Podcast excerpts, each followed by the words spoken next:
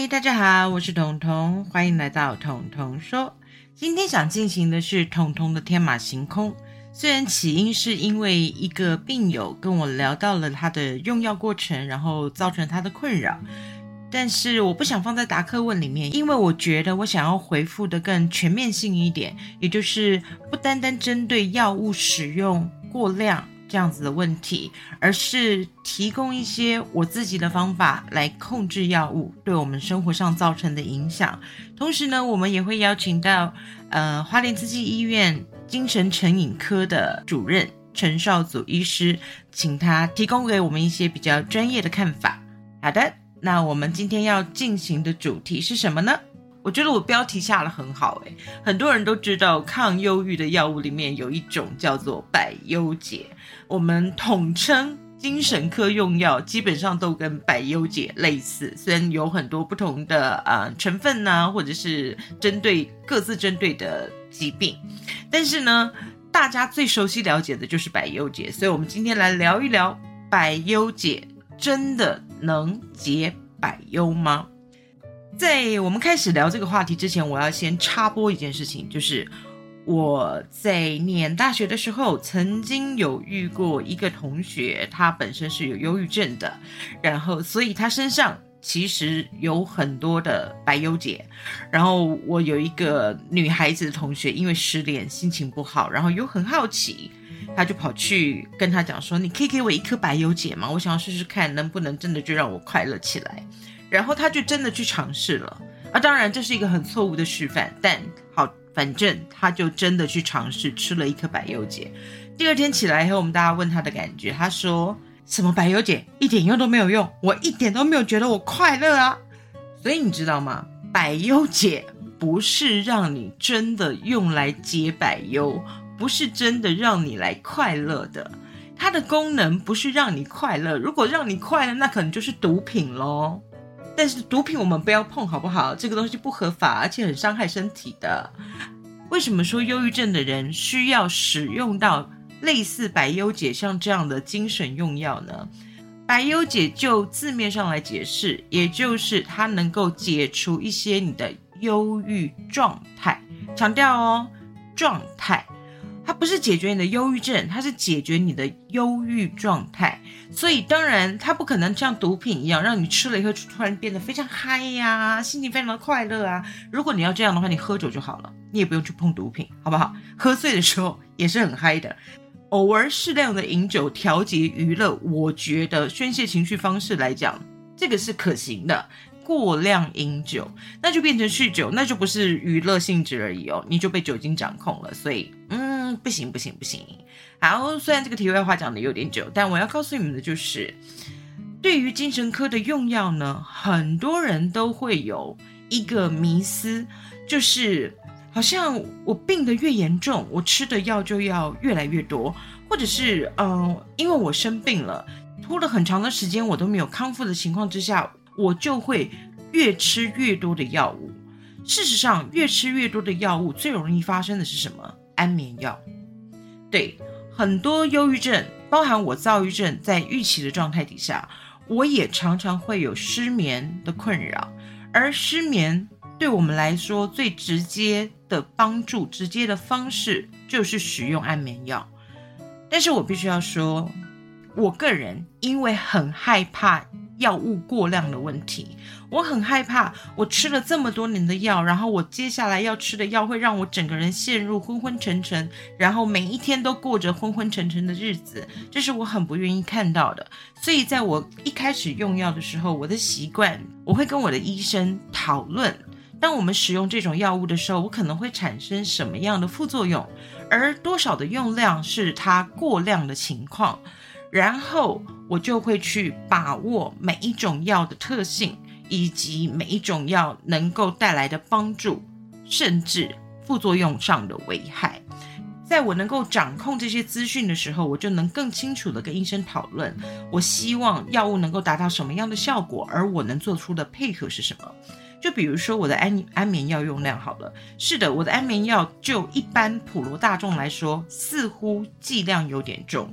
但事实上，如果以我二十多年的病史来说，照理说，我现在应该服用的药量是现在的数倍。我说的是数倍哦，也就是至少两倍以上哦。可是为什么我能够维持现在的基本药量，然后维持基本的生活呢？很简单，当我刚开始吃那个药的时候，我确实可以一天安安稳稳的睡上七个小时，然后慢慢的随着时间过去，我发现我只能睡五六个小时。再慢慢的，我发现哇，剩下三四个小时，直到现在，我发现哇，沉睡的时间只剩下一到两个小时。那我如何应应呢？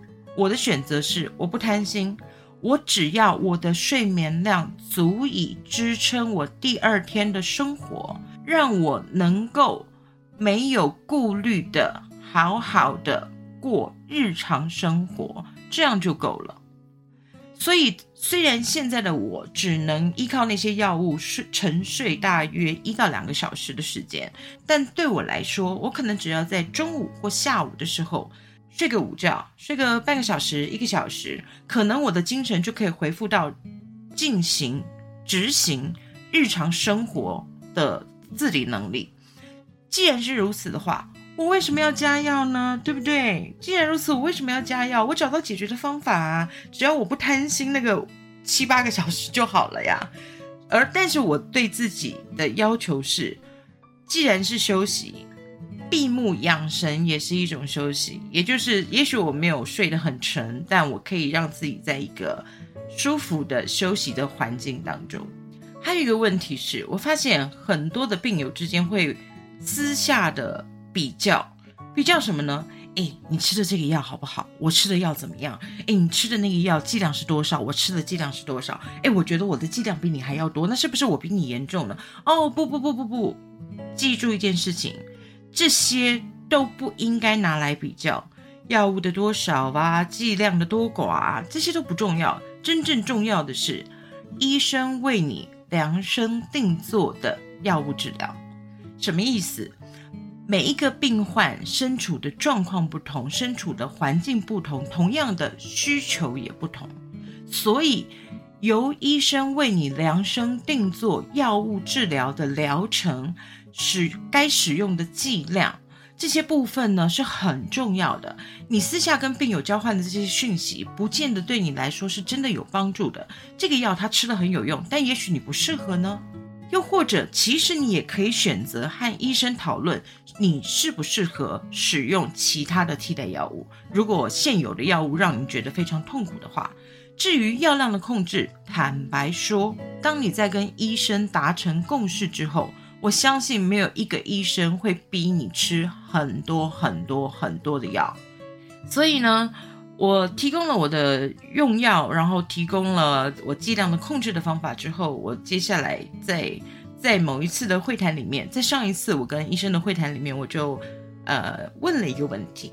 我的问题是，现在很多人会强调心理咨商，也就是很多病患会寻求心理咨商。啊，当然有一些不是病患，但他觉得他的精神状态需要一些帮助的时候。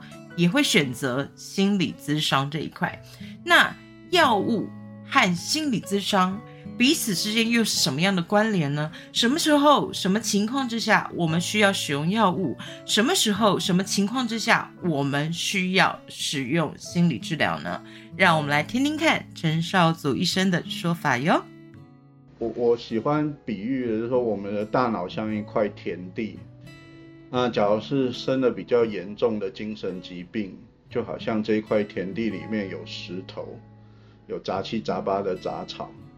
那心理治疗呢，像是去撒种子，想要种出新的东西。药物的治疗呢，其实就像把这个田地里面的石头杂草去除。你没有把石头杂草去除之前，你做心理治疗撒种子，也长不出来。那这个比喻是我从圣经上面理解到的。好的，解释的很清楚吧？虽然我有点多话，在我以后会记住，在访问的时候呢，不要多话。那那是一个非常临时的录音，然后所以，但我很谢谢少祖医师提供我们这样子的想法，我觉得解释的很清楚、很完整。嗯，就像刚才我说的，什么时候进行心理治疗，什么时候进行药物治疗，就我所知道的部分，他说，其实一般人都说所谓的重郁症。而事实上，其实忧郁症分为轻度、中度跟重度。对于轻度的忧郁症病患来说，药物的治疗其实就相当于基础的心理咨商，也就是药物治疗其实可以替代较为昂贵的心理咨商。如果你是轻度的忧郁症的朋友，那如果你是中重度的话，那你就要注意喽。当然，你可以选择心理咨商，但是。药物就是你的必要辅助品，记住哦，是必要辅助品，因为药物可以帮你稳定情绪，药物可以帮你控制你所不能掌控的状态，所以，即便你进行了心理咨商，即便你进行了精神治疗，在中重度的忧郁症患者身上，事实上，药物的使用是一个。非常必要性的选择。好，关于药物的使用呢，我们今天就简单的讨论到这里，希望对大家是有一点帮助的。虽然很多人都说啊，生病了要吃药很痛苦，但是就我这么多年的经验来说呢，我觉得如果这些药物可以成为我日常生活的精力汤，可以让我加速离开。不好的忧郁的状态里面，进而维持我日常生活的基准要求。那么，我觉得我应该要谢谢我适当的使用了药物，我应该要谢谢医生为我量身定做的药物，让我解除了在日常生活中的困扰。那么你呢？你愿意用我的方式也来跟医生好好的讨论你的用药吗？如果是这样，真的好好的告诉你的医生。你在使用药物以后产生的副作用，或者对你来讲生活上造成的困扰，记住这是一个很好很好的沟通方式。好，今天的天马行空呢，我们就到这里结束啦。我要附带的告诉大家一声，因为我的编辑软体出现很大的问题，所以我每次录音呢都变得好辛苦。我真的不知道哪一天它会突然间就宕机，然后害死我。所以，如果哪一天开天窗的话，你们要原谅我，不是我不努力哦，是我的编辑软体真的很不给力。然后我又是标准的三 C 白痴，所以我需要别人来拯救我。希望下次还能顺利的录音。彤彤说：“我们下次再见喽，拜拜。”